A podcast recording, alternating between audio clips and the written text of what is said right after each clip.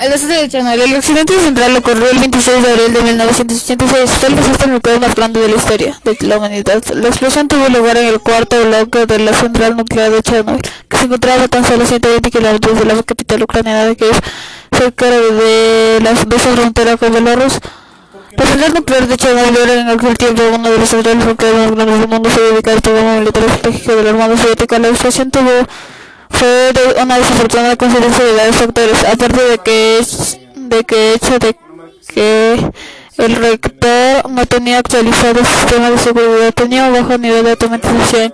En la fatídica noche del 26 de abril se estaba llevando a cabo un experimento que debía poner a prueba el rango inercial del turbogenerador, bajando la producción enérgica hasta el nivel de la paralización de la reacción nuclear en cadena seguida por un brusco aumento de producción enérgica de los operadores, junto con la suspensión de la conducción del agua de refrigeración del reactor.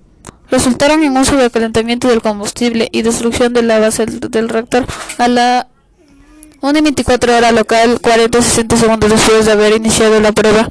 Tuvieron lugar dos grandes explosiones. Según algunas investigaciones, el accidente del hecho le quitaron las barras de control de la parte activa del reactor junto con la creciente capacidad del reactor hicieron que la explosión fuera inevitable. Según las investigaciones de los sistemas de seguridad estaban apagados, algunos incluso fuera de servicio en el momento de la explosión inicial. La combinación del vapor radiactivo con hidrógeno arrancó la tapa del reactor de 1200 toneladas y destruyó el techo. Al cabo de unos segundos llegó otra explosión. Mientras que la primera explosión, según varios estudios independientes, fue química, la segunda en la que se quemaron los neutrones inmediatamente independientes fue química. Tenía características de una explosión nuclear con una potencia de 0.3 kilotoneladas, que equivale aproximadamente a 300 toneladas de TNT. Según varios testigos, la primera explosión fue seguida de una llama roja y la segunda por una llama azul, y al cabo de un rato apareció un agua nuclear sobre el reactor. El desastre nuclear también fue una coincidencia. Se suponía que iba que la prueba iba a ser realizada por otro equipo de diferente turno. Aquel grupo fue especialmente entrenado para realizar este tipo de pruebas. Sin embargo, la prueba se aplazó durante nueve horas, debido a las celebraciones del 1 de mayo por la electricidad necesaria para cumplir con el plan de producción.